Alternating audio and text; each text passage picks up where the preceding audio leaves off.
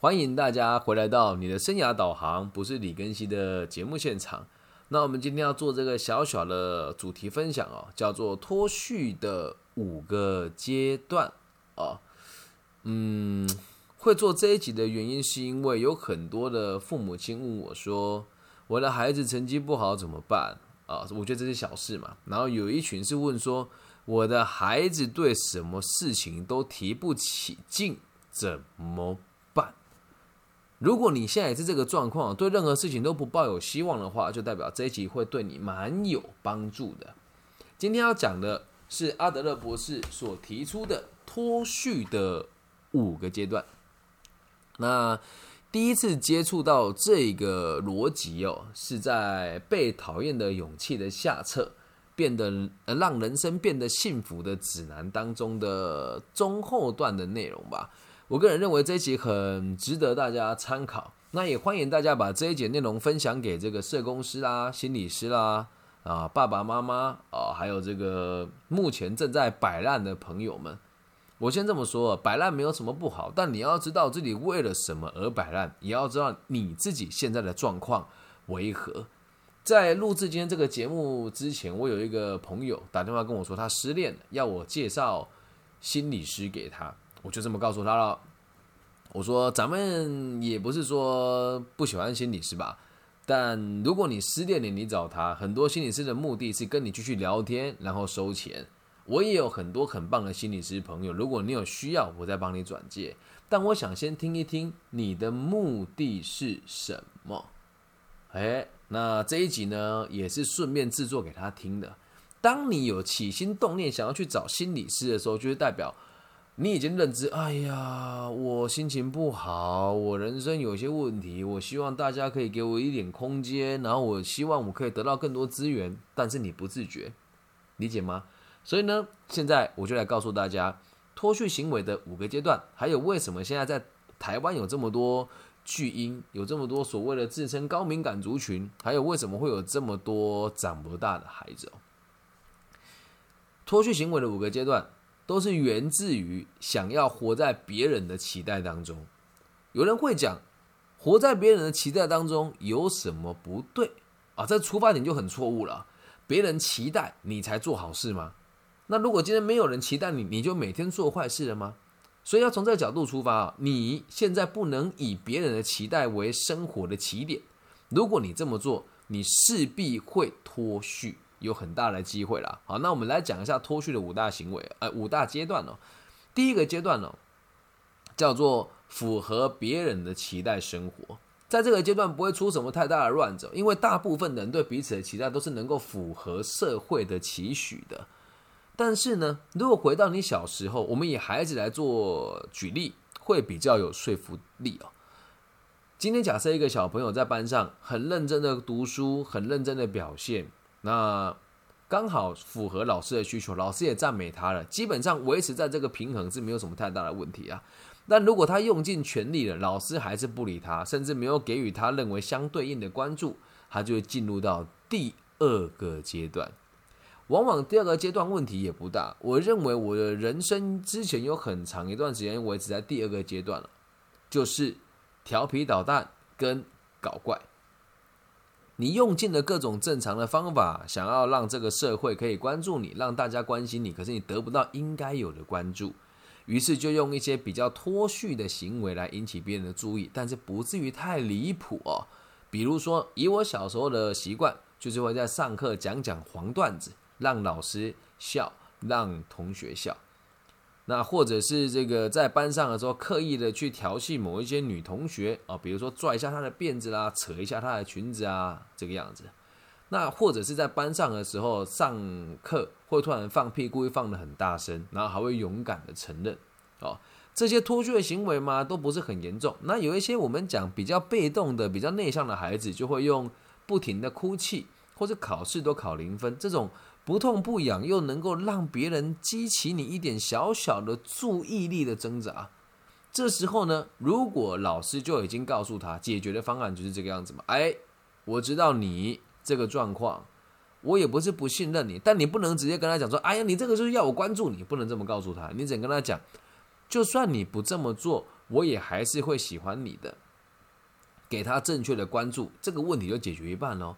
那往往孩子搞怪啦、哭泣啦，在上课开开黄段子啦，你对他就开始有这个关注，会打他、会骂他的时候，哎，这时候就会变成是，我其实想要你关心我，但我这样子做了，你还是讨厌我，那我该怎么办呢？就会进入第四个阶段。第四个阶段了，也也啊，第三个阶段了哦。也还没有很严重哦。第三个阶段会变成是，我要做更多脱序的行为，比如说偷东西、打架、抽烟、考试舞弊、忤逆父母、顶嘴，啊，这些都还不算太严重吧？以上这几点几乎是每个青少年都会做的事情。但这边大家就会讲哦，这个中二，人家讲中二病，这边我们就会讲好像。初中生就该死一样，这这个问题我觉得也蛮严重。会做这集还有一个原因，是因为前几天我在这个 Clubhouse 上面有一个这个家长的群组，他们就讲哎呀，这个中二生就是难搞啊，这些人就是敏感，这时候就是一定会出乱子。问题就在这个地方啊，你如果好好教育他，就不会到第三个阶段。我们讲的叛逆期，通常轻微的叛逆就是这里了，不听话嘛，啊，顶嘴嘛，小事都是一些小错，没什么严重的，大不了，没什么大不了。但如果到这边，孩子已经展现出这样子的特质，而爸爸妈妈或者是学校老师的学校的师长还没有给予孩子一个正面的回馈，就会进入第四个阶段。第四个阶段相对应的就麻烦一些了。通常到了第四个阶段，就是需要有专家人士介入了。那基本上我的工作就是专门在处理第四跟第五个阶段的孩童。前面那一二三基本上不需要我啦，诶，给他正确的导引应该没什么太大问题。四跟五这边就需要非常有经验，而且能够理解这些道理的人才把它解决哦。到第四个阶段，他会完完全全的跟你唱反调，你要他往东走，他就往西走。这时候他就觉得我都已经那么努力了，你连一点基本的认同都不给我。那我干嘛还要顺着你的意思呢？我就故意逗你，让你不开心。这时候很有趣哦。他要让你不开心的目的是什么？希望你可以关注他。而到这个时候，他已经很不理性了，宁愿你多看他两眼，他也不要你的认同。我只要感觉到你还在意我就好了。这个阶段其实我们可以举一个很真实的案例啊。呃，之前在台湾有发生过这个台大有一个人。去跟踪一个女生，然后进而去杀死她。哦，这个新闻应该很多人都知道。那他为什么喜欢这个女生？他要去跟踪她跟杀死她呢？前面几个阶段都试过了。我爱你，我表白你不理我，我献殷勤你不理我，啊，我对你做一些不客气的事你又不理我，变本加厉到最严重的地步，弄死你啊！当然不会每个人那么偏激了，就是会变成跟踪狂，或是故意去偷人家的这个衣物。明明就要知道对方肯定会离，肯定会发现你还要去做，因为你想要吸引他的注意力嘛。那如果到了这一步还是都没有得到关注的话，就会进入第五个阶段了。第五个阶段就是所谓的脱序行为。什么叫脱序哦？我们讲秩序，秩序就是所所谓的摆脱正常的常态性生活，就叫脱序。啊，那脱序最最底是什么什么状况？你知道？其实到第三、第四阶段就有点脱序，第三是小脱序，第四是大脱序，到第五个阶段哦，脱序的极致就是我很烂，我好烂，我不再抱有希望，于是我什么事情都不想做，也不对任何人抱有期待，就这样让我死了算了吧。这叫第五个阶段，而第五个阶段的表征，在目前我们这个社会有一个很有趣的现象哦。其实大部分的人呢，都会有一种这个所谓的三文化，能躺着就不坐，而能坐着就不站。我认为我对这个世界没有什么贡献，多我一个少我一个也无所谓，人生过得开心就好。现在年轻人不就都是这样吗？大部分，而在这个地方会造成很大的问题是。很多人看起来很上进，但其实他早就放弃了很多事情。会制作这一集还有一个原因，是因为有很多人问过我说：“老师，你怎么不开收费的课程呢？”诶，我不知道大家有没有发现哦，在台湾呢，我会做某一些这个节目的时候呢，我会跟大家讲，我想要做什么什么的节目。那希望大家如果也喜欢的话，可以帮我给我一些正向的回馈啊，或者是真实的回馈都行。达到多少人的时候，我就会把这个节目放到网络上给大家收听。那我这么做，并不是事先收费，我的目的并不是赚钱，所以会跟着我学习的人的目的，也都不是为了花钱买心安，而是真的去解决问题。那如果今天是想要花钱买心安的人，就会去上那些课。你有梦想吗？的那些课程，但绝对不是我这个地方嘛。那你说，为什么那么多人还愿意花高价去上那些很似是而非的课程？我知道我这么说会有很多人觉得我很自以为是。我也欢迎大家拿给我你们收费的课程的内容，我来告诉你问题在于什么地方。有一些单位它是行之有年的，有钱的父母都习惯把孩子送来这个地方培训。那他们来培训成功率高，并不是因为这个机构厉害，而是他爸妈本来就有钱，所以会让很多我们讲环境没有那么好的孩子，也会认为我这么做就能够有良好的未来的发展目标，于是就也把钱拿出来去上这些课程，可是却从来都不见你生活任何的改善，离奇吧？但如果今天不讲，我们还会觉得哇，这些愿意花钱去上课的人好上进哦，这些愿意去花钱上健身房的人好上进哦，但说穿了。他们也只是买个心安而已啊，也只是用钱来证明自己的无能。现在这个物联网的时代，什么都可以从网络上找到答案，所以本质上根本也不需要去上这些课程。所以这个脱序并不是说得到我躺在床上什么事都不做，而是我已经对这个社会失去动力了，这样子就已经算是脱序了。这样能够明白吗？所以你从今往后看到那些在摆烂的人，在在这个。功课上，在这个生活上，在这个事业上，在学业上，完全不在不走心的朋友，就是这个状况啊。他绝望了，他对人生没有任何的希望，他对人生没有任何的希望。当这个脱序到第五阶段，也未必会去做出非常伤天害理的事情，那倒未必啊。有的人我不偷不抢不拐也没什么不好，只是人生没有希望而已啊。那你去想一想啊，与此同时，在听这个节目的你，有可能。在第五阶段吗？其实，我们凡但但凡讲讲述这个社会哦，百分之七十的人也都是没有梦想。那在没有梦想的状况之下，如果我们只要求温饱啊，自己的温饱，我觉得不造成别人的负担，即使你不抱有希望，你也不会影响别人。但问题会变成是，假设一个地区的每一个年轻人都变成这个样子的时候，那请问以后谁来照顾我们，跟照顾这个族群呢？也希望大家可以把这一集分享给老师、教育者或是家长。孩子们不挑事，并不代表他是好孩子。或者是想要靠这个公务机关考上公务人员来让这个铁饭碗来供养他的孩子，某种程度上也是放弃了他自己的人生。他并没有想着自己能够给社会什么样子的贡献，能够明白吗？所以从这个角度出发，我们不能去苛责那一些叛逆的孩子，他们还没走到底而已啊。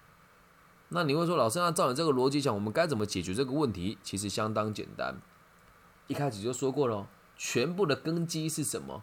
按照别人的期许来过生活，没必要啊！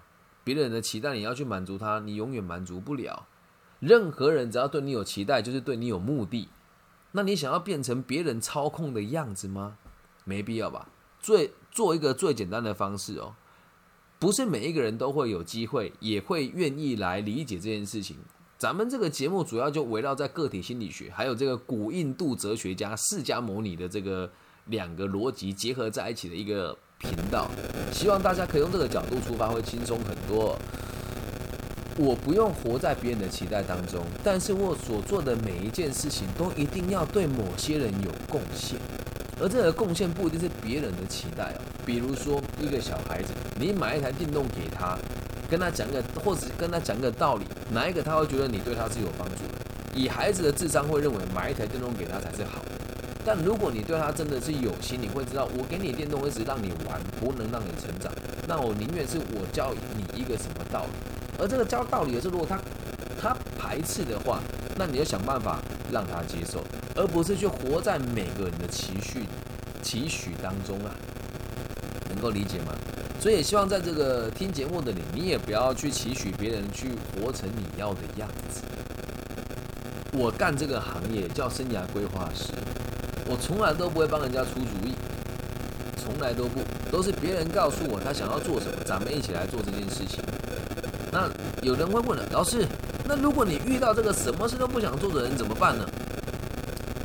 支持他，什么事都不想做也不会怎么样，只要能够生存下来，不造成别人的困扰，那你对这个社会没什么太大的影响啊。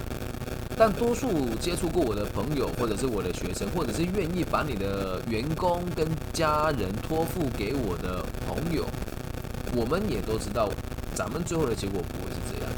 那在我的教育跟我的群呃我的学生群体里面的底线，就是照顾好自己，然后有能力再照顾好别人，就这样，这是我们的最底线。不会有那一种我工作就是为了养活自己的这样子的存在，就算有。也只是一个过程而已，理解吗？然后最后想要勉励大家啦，就是这个世界并不是赚钱才是第一啊。有的人赚了钱，但也还是对于这个世界没有什么太多的想法。他也在脱去行为的第五阶段当中，用各种方式来认为自己不脱序。你已经失去了对这个社会的热情，我只是想活着而已。那如果以这个青少年的教育而言呢，请记得一件事情：不要让他们成为你期待的工具。你也不要去活成他们所期待的样子。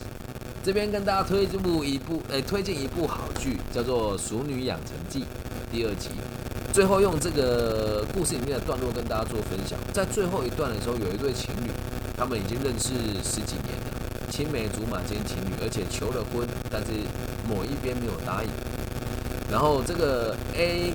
跟 B 本来是快结婚的状况，但是呃要结婚的状况，但是 A 突然喜欢上 C 了，然后 C 也喜欢 A，然后 A 从来都没有谈过恋爱，那他第一次感觉到自己渴望别人的爱情，他就跟 B 说：“我真的不知道我自己怎么了，但是我这辈子从来都没有为自己挺身而出过，可能我就是陈家明，所以我没有办法挺身而出。”这个 B 竟然告诉他：“没有关系，我陪你，你说出来。”我祝福你。你看，谁也没有活在谁的情绪当中啊。而这一部剧真的就是彻头彻尾的在跟我们讲述，不要活在别人的期待当中。欢迎大家可以去把它看一看。那如果大家想要听我分析这一部剧的内容呢，你也可以在各个平台上跟我留言。以上就是这一集全部内容，希望大家能够知道为什么人会脱序，还有脱序行为的五个阶段，以及为什么那么多人有这个莫名其妙的中二病，还有该怎么解决它。如果对你有帮助的话，也欢迎大家帮我分享这个频道。如果是大陆的朋友，帮我在网易云的频道下面留言、分享加按赞。那其他平台的朋友也记得不要忘记帮我五星按赞加好评哦。如果想要跟我联系的话，我的微信号是 B 五幺五二零零幺。那从 Facebook、IG 跟各大平台找我的名字都可以找到我。我叫做李更新，木子李，甲乙丙丁戊己庚辛的庚，王羲之的羲。希望通过这一节内容，让大家理解脱序的五个阶段。还有，如果可以的话，希望大家不要变成那第五种的人，为成为这种对社会没有帮助又无法期待明天的生命。那感谢大家今天的收听，我爱你们，拜拜。